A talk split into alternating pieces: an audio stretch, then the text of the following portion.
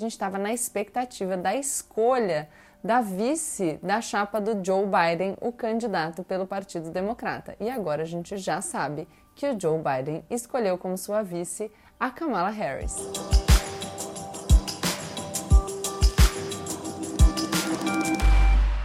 Olá, pessoal! Como eu sempre digo, a partir de agora, menos emoção e mais razão. Aproveita para deixar o seu like, se inscrever no canal e compartilhar o vídeo com seus amigos. Bom, quem é assíduo aqui no canal sabe que há poucos dias a gente gravou um vídeo falando sobre o impacto das eleições norte-americanas aqui no Brasil.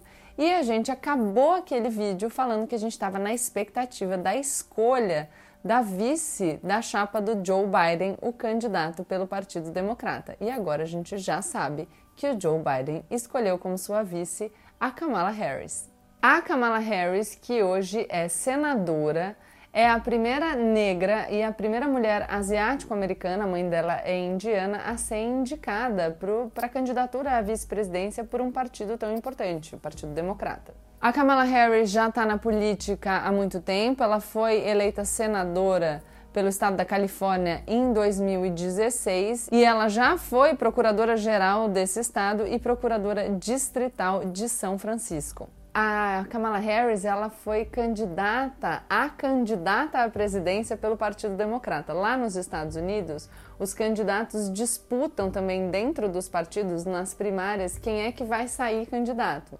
Nessas eleições internas para escolher o candidato do Partido Democrata, o vencedor foi o Joe Biden, que é um político moderado, já conhecido do grande público porque ele foi visto do Barack Obama. E a Kamala Harris, lógico, se o Joe Biden ganhou, ela não ganhou. Ela inclusive foi muito dura com ele. A gente já vai falar sobre isso um pouquinho mais para frente. Mas agora ela foi escolhida a vice-candidata na chapa do Joe Biden e o Joe Biden já é mais velho, então não parece que ele vá concorrer a uma reeleição e ela se coloca aí como a sucessora natural dele, caso ele ganhe, né? Mas, enfim. Então tá, mas aí talvez quem não assistiu o nosso vídeo, nosso último vídeo sobre o impacto das eleições americanas aqui no Brasil, aliás, eu sugiro que vocês assistam, mas vou fazer, vou dar uma retomada rapidinho para que vocês entendam. Naquela oportunidade, o que a gente disse é que o que acontece nos Estados Unidos tem impacto aqui. Por quê? Porque essa onda conservadora que beneficiou muito Bolsonaro aqui no Brasil em 2018, ela se alimenta do, enfim, do sucesso do Donald Trump nos Estados Unidos. Então, se nessas eleições de novembro nos Estados Unidos o Trump perde dessa chapa do Joe Biden e da Kamala Harris, o jogo pode virar de forma muito significativa e isso com certeza vai ter impacto aqui no Brasil. Porque a gente falou que o Bolsonaro, além dele se alimentar dessa onda conservadora, que é muito bem representada pelo Trump nos Estados Unidos, ele também se coloca de forma declarada aqui como um apoiador do presidente Donald Trump. A gente sabe, a gente fala do alinhamento automático aos Estados Unidos, da subserviência dele ao Donald Trump, tem até, enfim, aquela história de que ele olhou para o Donald Trump e falou um I love you, né? Romântico, apaixonado, enfim, mas eles estão sempre com os bonezinhos, Make America Great Again, vamos encontrar com o Trump, não sei o quê. Se o Trump perde, a gente vai ter um problema com o bolsonarismo aqui. Então, o que, que é importante da gente observar? Quem é que está se colocando lá nos Estados Unidos como uma candidatura viável para vencer o Donald Trump? Qual é a característica dessa chapa? E por que, que a gente está falando qual que é a característica dessa chapa? Vamos colocar o Trump na direita. Quando a gente coloca essa chapa, né, o Partido Democrata, à esquerda do Donald Trump, a gente tem duas oportunidades: de ser uma esquerda mais próxima do centro, mais moderada, e de ser uma esquerda mais pro extremo da esquerda, e portanto uma esquerda mais entusiasmada, vai, vou colocar assim. E o que a gente vê por essa escolha da Kamala Harris para vice da chapa do Joe Biden, que já é um candidato mais moderado, vamos lembrar que quando a gente estava falando da escolha escolha uh, da pessoa que ia concorrer com o Donald Trump, a gente colocava o Bernie Sanders mais à esquerda e o Joe Biden mais próximo do centro. Então a gente tem aí o cabeça de chapa numa posição mais moderada e a escolha da vice, que também apresenta uma posição mais moderada, mostra que o Partido Democrata está tentando derrotar o Donald Trump mais perto do centro.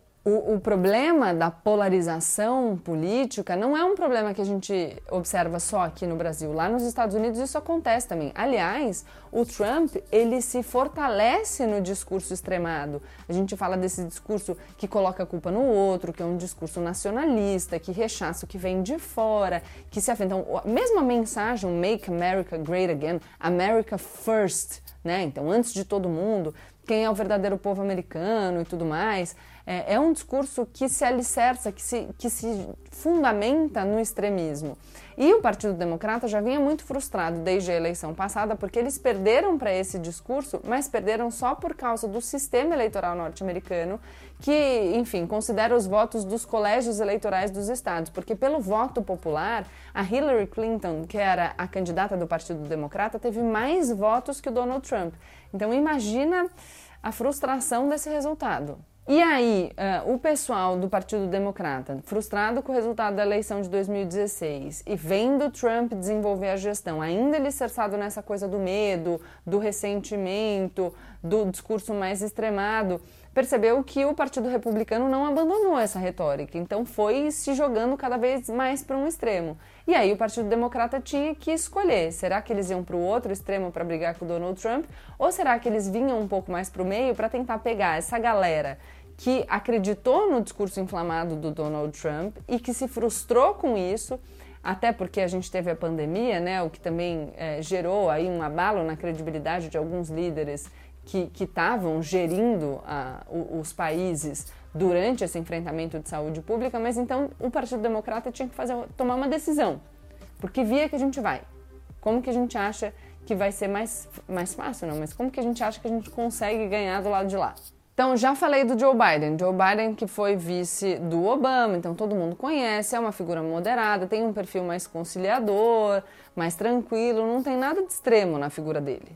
E justamente por ele não ser uma figura mais extrema do Partido Democrata, muita gente apostou que ele escolheria alguém dessa esquerda mais entusiasmada para ocupar a candidatura à vice-presidência. Mas não foi o que aconteceu, porque a Kamala Harris também faz parte dessa ala mais moderada do Partido Democrático, mais pragmática. Até vale a pena a gente mencionar que, embora a Kamala seja negra, ela encontra alguma resistência por parte de alguns integrantes do movimento Black Lives Matter, porque a gente falou do passado dela como procuradora. Então, ela acabou integrando é, um sistema de justiça que é muito impregnado pela, enfim, tem uma estrutura extremamente racista. Então, de alguma forma, ela alimentou isso. Mas isso não faz com que ela não tenha algumas credenciais progressistas. Então, é uma aliada do movimento LGBTQIA, e levou propostas de reforma, enfim, da atividade policial e também das políticas relativas à imigração para o Senado.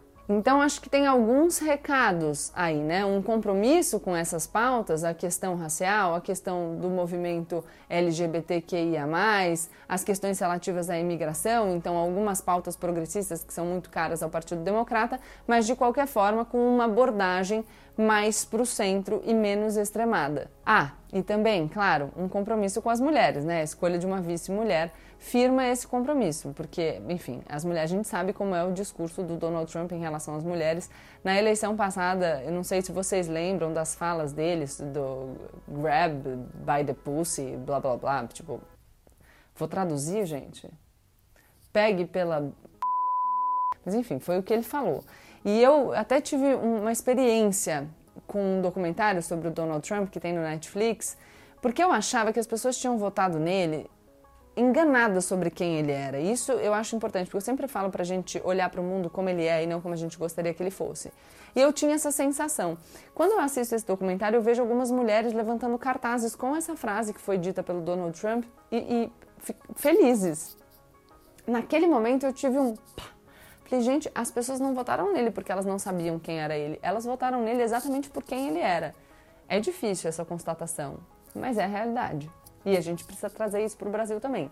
É por isso que eu insisto muito com vocês para que a gente olhe para o mundo como ele é. E aí, já falando que a gente deve olhar para o mundo como ele é e não como a gente gostaria que ele fosse, que a gente entende por que, que o Partido Democrata está fazendo a escolha por esse pessoal mais moderado, porque finalmente está olhando para o público americano como ele é e não como eles gostariam que o público americano fosse. Porque afinal foi o povo americano que elegeu o Donald Trump em 2016, ainda que a gente possa dizer que no voto popular a Hillary ganhou. Enfim, com a organização do sistema eleitoral como é nos Estados Unidos, quem ganhou foi o Donald Trump. Nas eleições para o Congresso americano em 2018, os democratas que conseguiram vencer os republicanos nos distritos-chave e que acabaram fazendo com que os democratas levassem a melhor nessas eleições para o Congresso foram os democratas mais moderados, mais pragmáticos. Então é isso. Agora, nessa eleição de 2020, o Partido Democrata está de olho nesse eleitor que votou no Donald Trump, mas se desencantou e ainda assim não está disposto a fazer uma aposta mais arriscada, entendeu? Quer agir ali mais na segurança. Claro, né? Que uma pessoa que depende da polarização para se afirmar, como é o caso do Donald Trump, como é o caso do Jair Bolsonaro aqui no Brasil, sempre vai tentar jogar para o outro a pecha de radical. Então aqui no Brasil a gente vive numa luta constante com o fantasma do comunismo, embora ele não exista na prática. Mas tudo bem. Lá nos Estados Unidos também está acontecendo isso. Então os republicanos já estão querendo falar que o Biden e a Kamala Harris são super extremistas, mas por enquanto não está colando. Tá, falamos um pouco dos Estados Unidos. Eu insisto aqui na importância de a gente olhar para o mundo como ele é e não como a gente gostaria que ele fosse. E, e, eu acho que é muito importante a gente pensar nisso, porque eu sinto que muitas vezes aqui no Brasil a gente vive essa idealização do povo brasileiro. Então a gente quer que o povo brasileiro seja o que a gente quer que ele seja, a gente quer que ele concorde com as nossas pautas, a gente quer que o povo brasileiro, de repente, de um dia para o outro, num estalar de dedos, é que eu estou super generalizando, mas entenda que a nossa visão sobre o melhor para o país é necessariamente a melhor visão possível. E o que a gente precisa é avaliar as coisas como elas são. Então, já falei para vocês, por exemplo, que enquanto a gente ainda tinha o Sérgio Moro no governo, foi feita uma pesquisa vendo quais eram os ministros mais populares do governo Jair Bolsonaro. E os ministros mais populares eram o Sérgio Moro e a Damares Alves. A minha opinião sobre segurança pública é a mesma opinião do ministro Sérgio Moro? Não. A minha opinião sobre a questão dos costumes é a mesma que a opinião da Damares Alves? Não. Mas o que eu percebo quando eu vejo esse resultado dizendo que o povo brasileiro gosta ou conhece, enfim, esses dois ministros? Eu percebo que talvez a visão da maioria das pessoas sobre as políticas de segurança pública e as políticas relativas aos costumes, de novo aqui estou generalizando a pasta da Damares, mas não são as mesmas que as minhas. E aí, o que, que eu preciso fazer? Eu preciso acatar isso? Não, mas eu preciso convencer as pessoas de que as minhas propostas são melhores. E isso talvez leve algum tempo. O que não dá é pra gente querer enfiar a goela abaixo das pessoas as nossas ideias, porque senão a gente vai estar tá sendo autoritário. Estou falando aqui que a gente deva admitir violação de direitos de minorias, por exemplo, que a gente deva admitir é, um sistema de justiça criminal marcado pelo racismo estrutural, um sistema absolutamente injusto? Não. E para isso a gente tem que ter mecanismos de controle, como por exemplo a função contramajoritária do Supremo Tribunal Federal. Então a gente eu sou uma pessoa que acredita nesse sistema de revisão de atos, tanto do Poder Legislativo quanto do Poder Executivo, sempre respeitados os limites, enfim, da independência entre os poderes. Então a gente precisa controlar essas coisas e garantir que os direitos e garantias individuais sejam respeitados. Não é isso que a gente está discutindo. Agora, quando a gente está falando de plano para o país e quando a gente está falando de apresentar candidaturas viáveis, sabendo que as pessoas é que vão votar e que, por exemplo, para o cargo de presidência da República a gente tem uma eleição majoritária, então vai ganhar quem for mais votado, a gente precisa entender como pensa o povo brasileiro e não como a gente gostaria que ele pensasse. Eu já falei algumas vezes para vocês que eu sou uma defensora ferrenha da democracia e que eu acredito no, na limitação dos poderes, porque eu percebo, olhando para mim mesmo, qual é a força do meu ditador interno. Eu tenho algumas visões de mundo que eu realmente acredito que sejam as melhores, aliás, várias. E eu percebo que é muito tentador, muito sedutor tentar impor essa visão para as outras pessoas e não seguir o processo de convencimento, entende? Só que eu não posso fazer isso, porque aí eu vou estar fazendo as pessoas concordarem comigo à força. E não é isso que eu quero.